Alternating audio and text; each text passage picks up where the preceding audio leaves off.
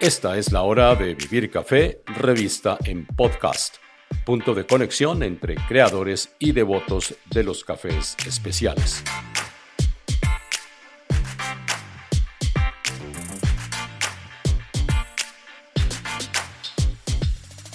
Les habla Hugo Sabogal.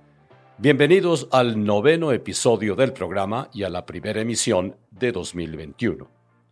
A esta fecha he transmitido seriales sobre los cambios y tendencias a los que se enfrentan los caficultores colombianos del siglo XXI y a la manera como muchos de ellos están respondiendo a estos retos. También he incluido ediciones especiales sobre el desafío de aumentar el consumo interno, uno de los más bajos del mundo para un país productor, y sobre el trabajo de Felipe Henao, ganador del concurso Tasa de Excelencia 2020 en Colombia.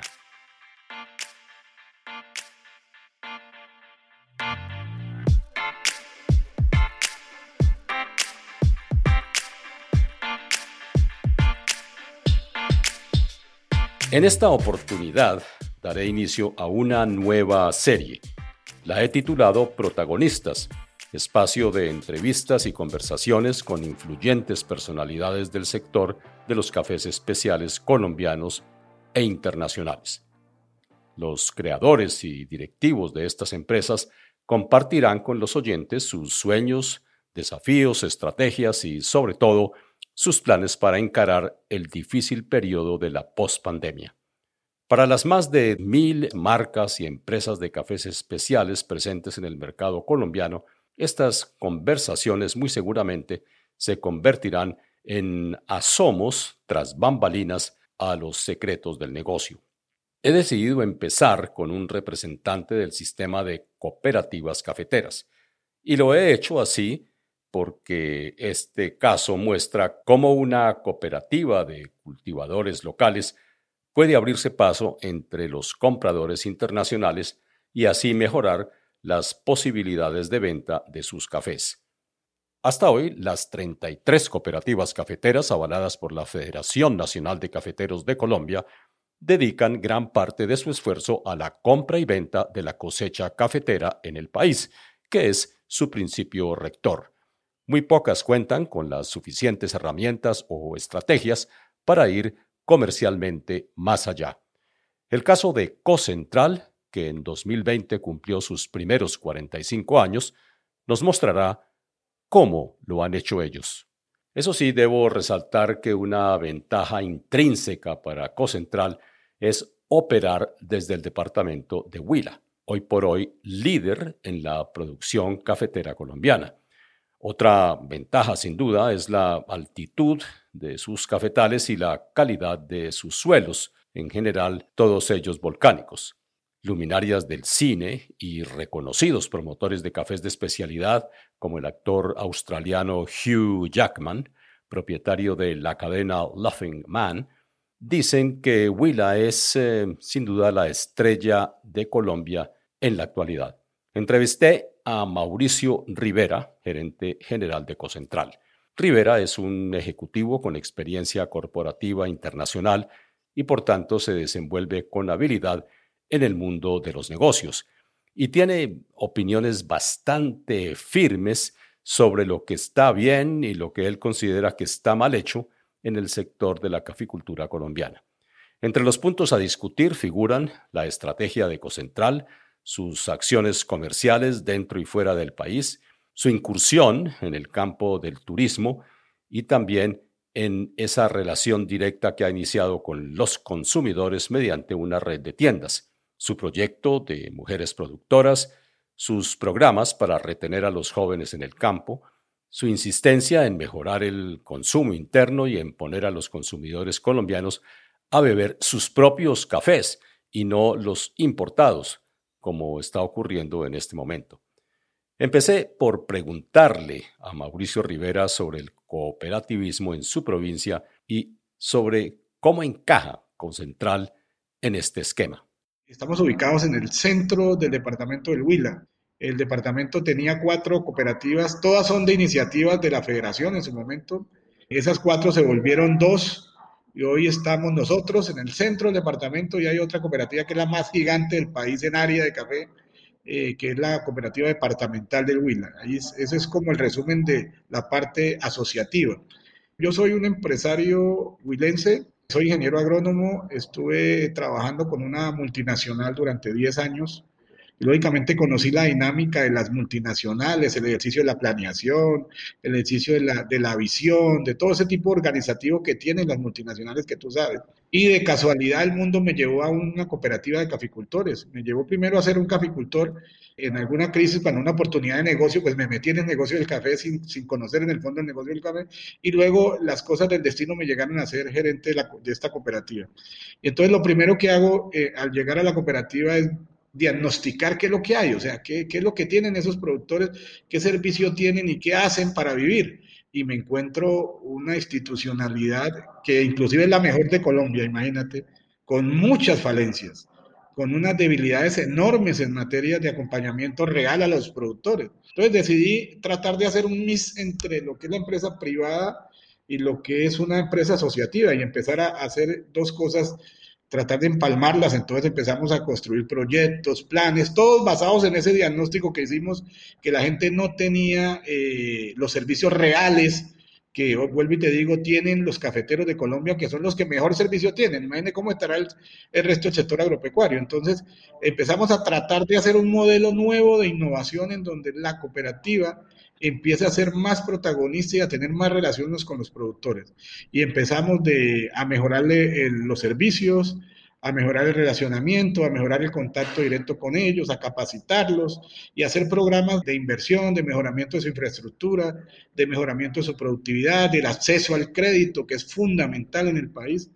E iniciamos un proceso de transformación que nos ha llevado a ser hoy una empresa que tiene indicadores de mostrar y que tocan callos, Hugo, porque si yo le digo a la gente que los productores nuestros producen el doble de lo que producen el promedio nacional, pues se me ponen bravos porque no lo creen.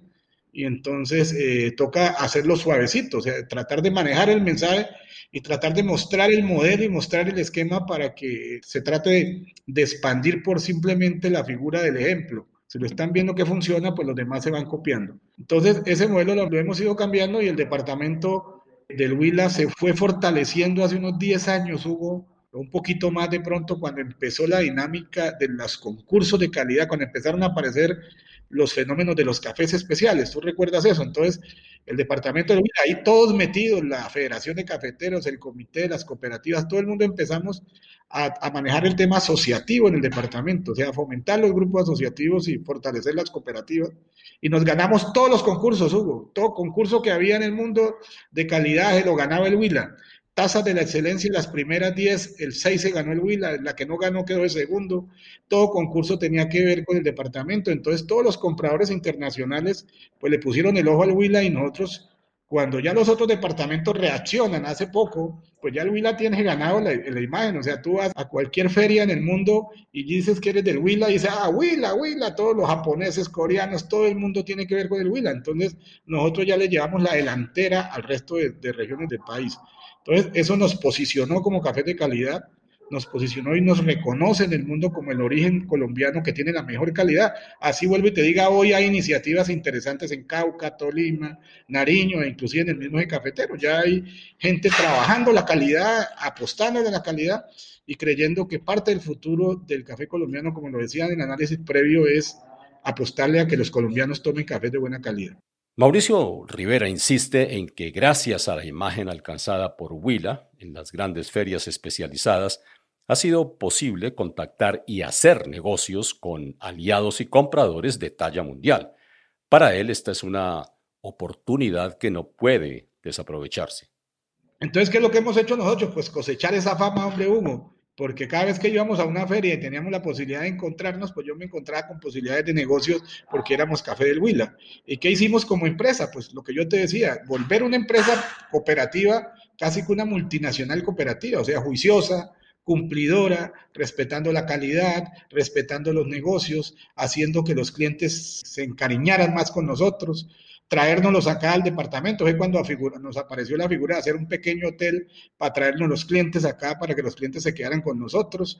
Y todo ese tipo de cosas nos permitió relacionarnos con los clientes. Y entonces al relacionarnos con los clientes y mantener la calidad y mantener el buen relacionamiento con ellos, pues nos tienen el reconocimiento del mundo del café como una cooperativa juiciosa, como una cooperativa responsable, como una cooperativa con la que se pueden hacer negocios.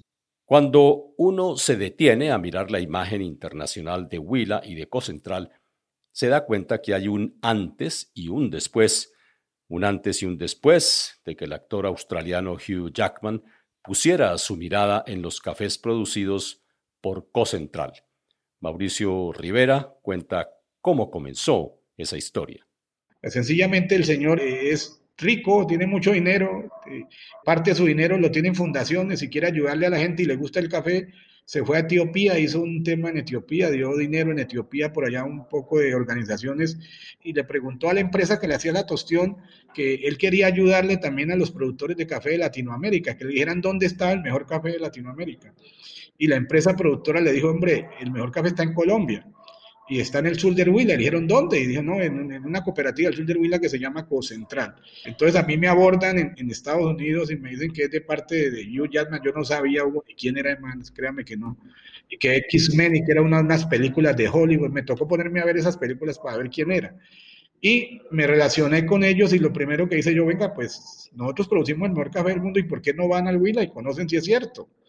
Ese es el origen de la visita de Hugh Jackman a, Colombia. Eso es una cosa que puede ser como un punto de partida entre la imagen nuestra antes de Hugh Jackman y después de Hugh Jackman, la imagen del Huila antes de Hugh Jackman y después de Hugh Jackman, porque hoy hasta en las grandes enciclopedias que están virtuales, tú miras los lugares del mundo donde se produce el mejor café del mundo y ahí salimos nosotros, porque metimos el, el mensaje y, pues nos hemos pinchado a decir que sí somos y seguimos diciendo que el Huila es el mejor café de Colombia, el mejor del mundo, y eso pues ha calado, Hugo, hasta nivel de que ya el diario El País de España sacó otro artículo, dijo, en ruta el mejor café del mundo, y pues otra vez estábamos nosotros. Logramos con esa estrategia pues tener un nombre y una imagen que hay que cuidar, Hugo, hay que cuidarla mucho porque eh, en este tema del café, pues hay muchas cosas nuevas. Tú me acabas de decir lo que está saliendo por allá en, en otros países y la imagen del café colombiano, pues sigue siendo una imagen reconocida del café de calidad, pero aquí tenemos que hacer que sea un negocio para el productor, Hugo. Tenemos que mejor, con un esquema como el que tenemos nosotros. El esquema que tenemos nosotros pues permite que ese productor no solamente mantenga la calidad, sino que doble la productividad, o sea, los kilos por hectárea. Entonces, al tener más kilos por hectárea, pues tiene mejores ingresos. Es que un pequeño productor hoy de 2.000 árboles de café, Hugo, te lo digo sinceramente, es miseria, o sea, eso no vive de eso. Eso es un engaño, la cantidad de miles de familias que figuran en la estadística como productores, pero tú vas a esas fincas y no, no viven de eso. Es una mentira, es una estadística más, no una realidad. Entonces hay que volver una realidad esos pequeños productores y el modelo que tenemos nosotros pues lleva a tener personas de uno, una y media, dos hectáreas con ingresos superiores a un salario mínimo, o sea, casi dos salarios mínimos. Entonces, ese es el proceso que hemos nosotros iniciado acá y por supuesto que somos convencidos, Hugo, y yo te agradezco mucho lo que haces.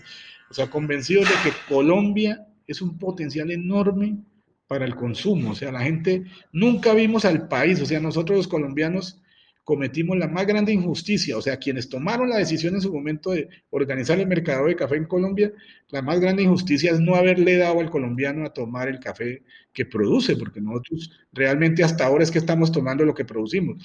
Entonces, si todos hacemos eso, pues podemos cambiar un poco la historia del país apostándole al café como una actividad económica mucho más participativa importante de lo que es hoy. Hoy, imagínate hoy, Hugo, en medio de esta pandemia, el café es casi que la primera actividad económica que está sosteniendo el país. Imagínese con todo y las debilidades que tiene. Entonces, acá hay cerca de 3.000 y algo de familias vinculadas, son pequeños productores de café y tenemos sueños, o sea, sueños. Hemos ido tratando de, de mejorarle la vida a esas familias. Ese es el camino y y por eso te digo que acá podemos ir cuando quieras a mirar familias totalmente viviendo mucho mejor en el campo que en la ciudad.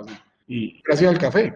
Es un hecho que Huila y en particular la región central del departamento se han dado a conocer en el mundo por el carácter único de sus cafés, que figuran entre los más apetecidos por consumidores, tiendas y tostadores internacionales, como lo había mencionado anteriormente.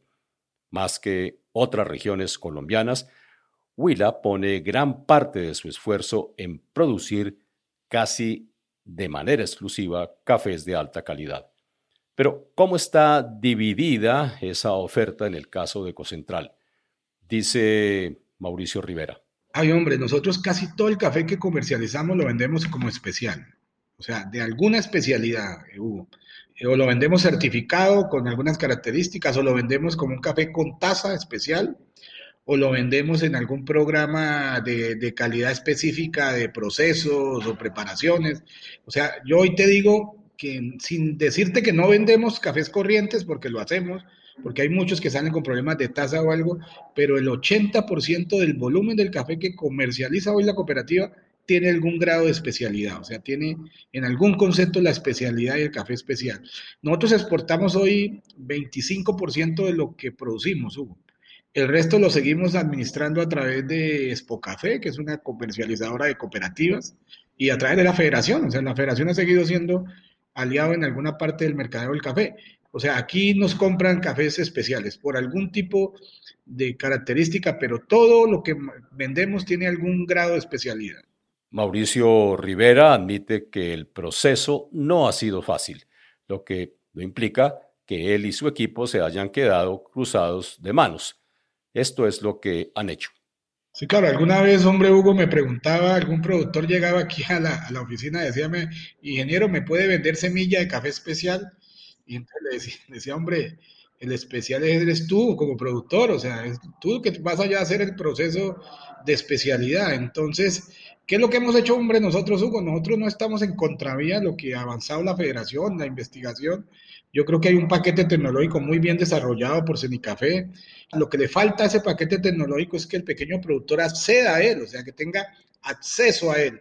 ¿Qué es lo que hemos hecho nosotros? Que aquí el pequeño productor pues está tan cercano a nosotros que todo está a la mano y todo lo puede aplicar. Entonces, es básicamente la aplicación de todo lo que ha hecho en investigación la federación, ponerlo en un modelo de asociativo para que llegue al productor y mejore sus indicadores. Es absolutamente eh, medible ese mejoramiento de los indicadores. Entonces, lo que hemos hecho nosotros pues es, como tenía el, el técnico del comité Hombre Hugo, tenía un técnico por cada mil capicultores, si no me equivoco en su momento, nosotros dijimos, ¿cómo le vamos a cargar más tareas a un técnico del comité? No va a tener cómo. Entonces decidimos nosotros tener nuestro propio departamento técnico y hoy tenemos un agrónomo nuestro hijo, inclusive formados por nosotros en todas las becas que hacemos para los hijos de los campesinos asociados y uno por cada 300 productores. Entonces esa persona hoy tiene el triple de capacidad de lo que hace un técnico del, del servicio de extensión. Entonces es un complemento a todo lo que hace la federación, porque yo en ningún momento cuestiono eso, simplemente que me parece que el modelo puede ser más efectivo si se hace de otra manera. Entonces, nuestros técnicos tienen contacto directo con el productor, nuestros técnicos aplican el paquete tecnológico de la federación, siendo ingenieros agrónomos, pues aplican el, paquete tecnológico y aplicar el paquete, solo eso, Hugo, con que la gente acceda, es, yo le decía a todos los gobernantes de aquí, el de Huila, el problema del departamento no es que ustedes se pongan a importar fertilizantes o a hacer mezcladoras de fertilizantes ni de insumos, es que ustedes le faciliten el acceso al pequeño productor, que el pequeño productor pueda hacer el paquete tecnológico, hacer en sus fincas las labores que tienen que hacer con un agrónomo o un técnico acompañándolo, y ese solo hecho va a mejorar el ingreso al departamento y el ingreso al productor, sin necesidad de usted ponerse a inventar nuevas fórmulas mágicas de producción de un fertilizante o algo. Entonces, ese modelo es el que, el que nosotros hemos implementado, no es nada del otro mundo, es sencillamente ponerle sentido común al, al, trato con el productor, al relacionamiento con el productor, y nosotros le hemos llamado la caficultura con herramientas. O sea, un productor que tiene todo. O sea, aquí lo único que tiene que hacer un productor es tomar la decisión de ser un buen productor, nada más, Hugo porque como yo le digo a ellos, es que me da pena, yo les doy el crédito para el abono, para el insumo, le compro todo, pero el que va a fumigar, el que va a abonar, el que va a es usted. Si usted quiere que le vaya bien, pues haga, haga las prácticas en el campo usted y casi hombre Hugo, el que lo hace lo, lo, puedes ver en vivo cuando quieras. O sea, el, buen, el pequeño buen productor que es juicioso, es unas fincas bonitas, hermosas, productivas, con una calidad de vida bastante mejor. Entonces eso está inventado. O sea, es, es lo único que falta es como una decisión mucho más grande en el país para que el modelo cambie un poco a lo que hay hoy. ¿no? Es básicamente nuestra reflexión. Cocentral ha sido también una de las cooperativas eh, más comprometidas en la incorporación de la mujer rural en el negocio del café. Las razones que llevaron a montar el programa a mujeres incluyen situaciones como la violencia intrafamiliar, el abandono del hogar por parte de los maridos y la violencia política que les ha robado a sus seres queridos. Hoy, el programa de Mujeres Cafeteras de Cocentral tiene alta repercusión y resonancia y se ha convertido en estandarte para otras cooperativas y regiones nacionales. Explica Mauricio Rivera. Eso sí que fue un proceso eh, lo más lo más de bonito. En medio de todo este, de todo este manada de ideas de los muchachos que trabajan conmigo acá construyendo ideas, pues alguna vez hace como cinco o seis años se nos, nos dio la idea de hacer un programa de mujeres y salir a buscar esas mujeres que algunas no salían ni de la casa o estaban totalmente ocultas en la casa, otras eran mujeres cabezas de hogar que pues hacían la labor de, porque quedaban solas, trabajando en sus fincas y no hacían nada más que tratar de vender el café y eso. Entonces nosotros las ubicamos, las relacionamos, las integramos, las capacitamos, las juntamos y empezaron a aparecer una cantidad de ideas, una cantidad de cosas y empezaron a brillar oportunidades, trabajo de equipo, empezaron a ser líderes, algunas que hace cuatro años les daba miedo un micrófono y hoy hay que quitarle el micrófono porque hablan más que uno. Entonces, eh, eso fue todo un proceso de transformación y ellas entendieron de que ese proceso de transformación debía mejorar la familia o sea, la familia eh, ha tenido en este programa de mujeres un proceso de transformación impresionante, lógicamente con algunos esposos bravísimos, que porque la mujer salió de lavar la losa para irse por allá a hacer un grupo de mujeres cafeteras, o aquella eh, eh, cabeza de hogar que empezó a destacarse ya como una mujer cafetera produciendo café de alta calidad y hablar ya de que yo produzco mejor café. Entonces, todo ese proceso de transformación de la mujer, pues empoderó mucho más a la mujer a tal punto que hoy ya tenemos 700 mujeres, hoy tenemos un programa más fortalecido, tenemos unos clientes en el exterior encantados con ese programa, pues ya nos han llevado las mujeres como dos, tres veces allá a conocer sus, tostadoras, a que cuenten sus historias, y, ellas van y cuentan las historias o allá, y te digo, te, tengo videos que te puedo mostrar en donde la gente la llora escuchando las historias de ellas, y entonces eso ha hecho que pues tengamos eh, esos productos de mujeres. Ahora estamos trabajando con los jóvenes, que, me parece muy, pero muy importante, pero el producto de las mujeres hoy está, por ejemplo, en Ecopetrol. Ecopetrol copió la idea de las mujeres cafeteras. Yo me senté con el vicepresidente social de Ecopetrol, una persona muy querida. O sea, no me imaginé esos temas de Ecopetrol. Eso para uno le parecía como una cosa para el otro mundo y ese señor en el tema social apenas conoció el tema de las mujeres, se interesó tanto en el programa que hoy ellos toman ese café de las mujeres y todo el staff de Ecopetrol en Colombia pues nos pide el café de las mujeres, que comemos para venderle ese café. Entonces todo ha sido un proceso de transformación tan hermoso que pues nos ha permitido encontrar mercados, encontrar otras actividades, darle mejoramiento a la familia. Es que la familia es el foco más importante de lo que es el país. Entonces, ya la mujer empoderada, la mujer capacitada, la mujer mejorando la calidad, pues el marido, cuando hay marido, pues se pueden a trabajar en equipo y la cosa mejora mucho mejora mucho y aquella mujer que está sola, que fue víctima de la violencia, pues hoy es una empresaria y entonces produce café y se enorgullece de vender ese café 100, 200 mil, 300 mil pesos arriba del mercado del, del, café común y corriente. Entonces, ese programa ha sido fantástico para nosotros. Eh, más que por obtener un mercado como lo estamos obteniendo, es por el impacto que ha generado en la transformación de la familia, en cabeza de la mujer. Si bien el programa de mujeres caficultoras es clave para mantener unidas a las familias huilenses, existe un eslabón suelto que preocupa a todo el sector. Se trata de la reticencia de muchos jóvenes de ponerse al frente de las fincas familiares ahora que sus papás están en edad de jubilación. Se necesita, eso sí, que vean al café como un negocio y no como un sacrificio, como han mencionado muchos expertos. Mauricio Rivera ofrece su perspectiva sobre este asunto. Hombre, Hugo, ahí estamos como tú, o sea, muy preocupados. O sea, eh, mira que el padre tradicional, el campesino tradicional, se encargó de espantar al hijo de la finca, se encargaba de decirle, no, yo no quiero que usted sufra como sufro yo, váyase para la ciudad. Y entonces la gran mayoría de los muchachos se fueron a la ciudad, hombre, Hugo, y se quedaron pocos.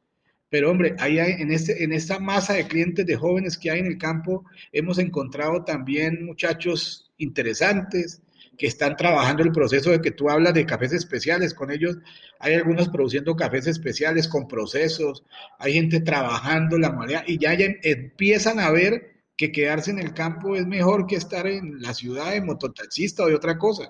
Entonces, ahí es muy importante. Igual al interior de la organización nuestra, yo he querido tener jóvenes, o sea, yo en este momento en nuestra cooperativa muchachos jóvenes, profesionales jóvenes, a los cuales queremos empoderar para que sean los nuevos líderes de ellos, o sea, que vean en, en, muchachos exitosos en el trabajo, acompañando a todos esos pequeños productores, jóvenes productores, a cambiar sus vidas. Y eso, eso no es fácil, hombre Hugo, porque hay muchos, y hay muchos que tienen en la cabeza, desafortunadamente, en nuestro país, pues la droga, la facilidad, y usted encuentra bien el campo después de que liberaron eso del consumo de las dosis personales, pues en el campo muchos muchachos consumiendo, eh, muchos muchachos desadaptados, y pues lo que vemos en nuestro país hoy en día, en todas esas marchas son jóvenes, totalmente como desubicados. Entonces nos toca duro tratar de mostrar el camino, tratar de eh, entender oportunidades para estos jóvenes, y el café es una oportunidad, Hugo, créeme que unos muchachos y aquí sí que hay casos tan bonitos de gente que habla y cuenta su historia de cómo viven de bien con, con sus fincas cafeteras y cómo le has mejorado su vida. O sea, usted ve claramente que un joven productor que se dedicó a hacer el trabajo de ser un empresario del campo, pues también vive bastante, bastante bien, pero mucho, mucho mejor que, que estar en una ciudad buscando un empleo. Entonces, ahí estamos trabajando, Hugo. Ahí no vamos tan avanzados como las mujeres, pero, pero yo sueño mucho con que sean más y más jóvenes y ese relevo generacional se dé, porque créeme que hay los cafeteros de Colombia, pues la federación tendrá la cifra más oficial, tienen un promedio de edad mayor de 55, 60 años. Entonces ahí hay que reversar eso, como sea. Y ahí hay una buena oportunidad en todo lo que hemos hablado. Inspirado en el modelo del turismo del vino, que atrae a miles de aficionados en el mundo porque mejora la imagen de los productos y las de sus regiones, y facilita las tareas comerciales en el mundo, Mauricio Rivera se propuso la meta de construir un hotel para clientes y visitantes en Garzón y sacar adelante el proyecto del Parque Industrial del Café con un doble propósito, apoyar a sus afiliados y reforzar los atractivos de la zona. Así lo comenta. Claro que sí, Hugo, y, y por eso fue la idea del hotel, el hotel ha sido una experiencia muy interesante para nosotros. Eso no es el negocio de nosotros. El hotel es, es un medio, no es un negocio. O sea, pero igual no pierde, pero no es el negocio. Eso nos ha relacionado con los clientes. Ahora mismo estamos haciendo el parque industrial del café. Es un solo sitio en Colombia en donde va a estar todo lo que es el proceso del café, donde el visitante es un negocio porque va a ser un negocio industrial, pero lo vamos a adaptar para que sea también un, una especie de, de, capacitación en torno a, al modelo de, de producción y por, por, supuesto explotación turística. Entonces, un visitante va a poder ver en un solo sitio cómo se recolecta, cómo se beneficia, cómo se transforma, cómo se seca, cómo se trilla, luego cómo se tuesta y al final cómo sale un producto en un solo sitio en el país de una cooperativa de pequeños productores. Va a estar ese sitio, ya lo llevamos en un 50-60% con recursos propios, Hugo. Ahora le estoy metiendo con este tema de la pandemia un empujonazo al gobierno a ver si nos ayuda eh, para, para, acelerar ese proceso y poder darle eh, más rápido a la región ese proyecto. Mira, Hugo, el café es el agronegocio más grande del mundo, tú lo sabes. El café y el turismo es el negocio más grande que existe en el mundo. O sea, no hay mejor negocio que el turismo y nosotros tenemos potenciales con esos dos negocios. Entonces hemos apostado a eso, aquí nos, dan, nos han dado palo cuando se nos ocurrió hacer un hotel, por ejemplo, eh, pero le hemos apostado al turismo y al café. Y estamos en una región como el Huila que tiene un potencial enorme en materia turística porque tiene muchas condiciones de climas y de ofertas de escenarios y de sitios para que haya una mezcla, un maridaje perfecto entre el turismo y, la parte productiva del café, un desarrollo económico sin antecedentes. pero eso requiere voluntad política, requiere inversión y que la gente se la crea. Y el problema más berraco es hacerle creer al huilense de que eso existe acá y que eso lo podemos hacer acá. Entonces ahí estamos trabajando en ese proyecto. Yo, si Dios nos lo permite y el gobierno este nos da, nos da la mano, lo vamos a dejar casi en un 80% este fin de año. Si finalmente nos aprueban unos, unos proyectos que presentamos y eso sería un proyecto para la región. O sea, nosotros creemos y estamos convencidos que el café de calidad ligado al turismo es parte del futuro muy grande para esta región. Entonces, por eso estamos haciendo ese, ese, lugar, hombre Hugo. Esto de empalmar las actividades turísticas a los procesos de producción e industrialización de una bebida es algo que ha tenido mucho éxito en el mundo del vino. De hecho, legiones de visitantes de todos los continentes se acercan a conocer en primera persona cómo se hace ese café o ese vino que tanta admiración les produce. Comenta Mauricio Rivera todo el desarrollo turístico que hay de, toda la explotación de vino. Mira, eso es una cosa impresionante, o sea, es una cosa de locos y uno dice, ¿por qué no podemos hacer algo medianamente parecido? Entonces, tú que vives eso y que sabes Europa, Italia, para allá cerca de Florencia, no me acuerdo cómo se llama esa zona, eso es una locura la parte turística, en, en mismo Chile, en Argentina. Entonces, nosotros tenemos todo ese potencial, Hugo, y, y tenemos todo el deseo de hacerlo, y, pero eso es con voluntad de mucha gente. Allá en el Quindío inclusive hay un, hay un proyecto que yo admiro mucho que es Café Quindío. Ese es un proyecto que ha ganando muy, muy buen espacio a nivel internacional y tiene unas muy buenas tiendas ya en el, en el país. Entonces, esos son proyectos que hay que mirar cómo los mejora uno, los copia o hay una cosa, porque son los proyectos que seguramente van a, hacer parte del futuro si, si, si tomamos la decisión de que ese sea el futuro.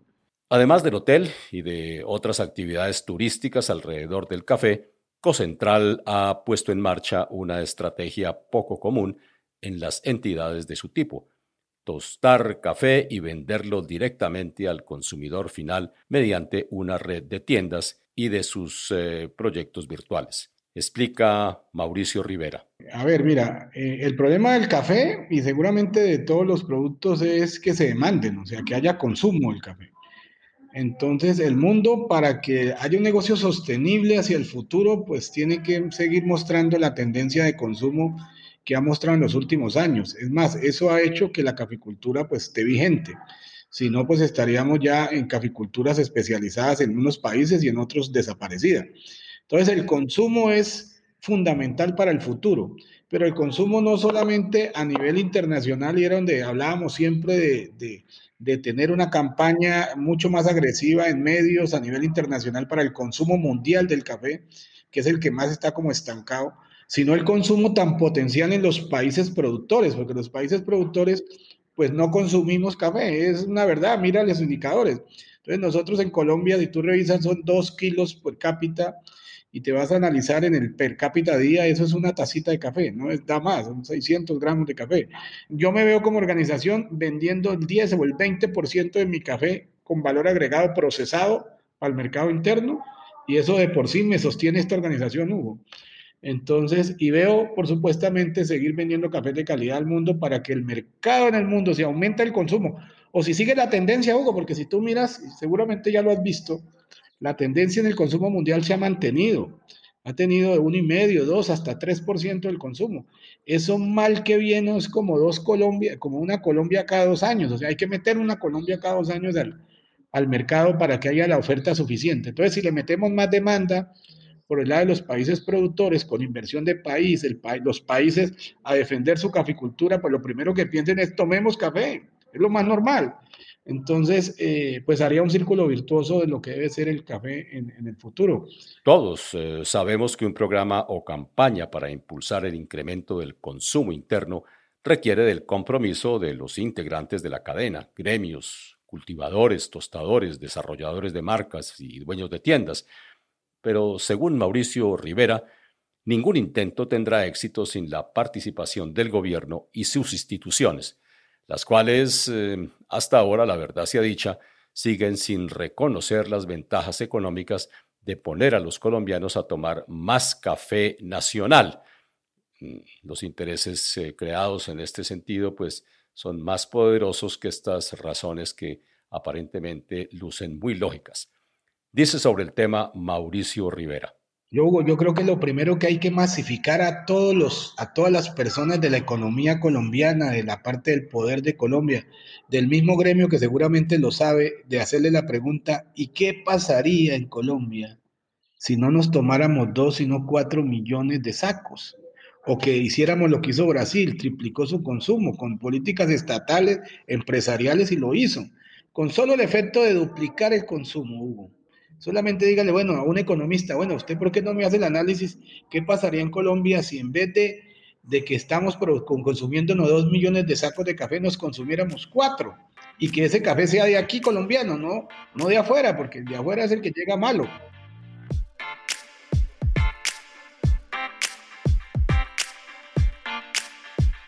Bueno, y así finalizamos esta conversación con Mauricio Rivera gerente general de Cocentral, protagonista de peso en la producción y promoción de los cafés huilenses de especialidad. Gracias a Mauricio por compartir sus aportes. La próxima emisión de Vivir Café, revista en podcast, contará con la participación de Pedro Echavarría de Pergamino Café de Medellín. Pergamino es eh, otro de esos negocios de cafés de especialidad de Colombia que está en la mira de tostadores y medios especializados en Europa y Estados Unidos. Para enlaces y temas mencionados en estos programas, consulte el portal www.vivircafé.co y no olvide seguirnos en Instagram con la dirección arroba vivir.café. Les habló Hugo Sabogal. Hasta pronto.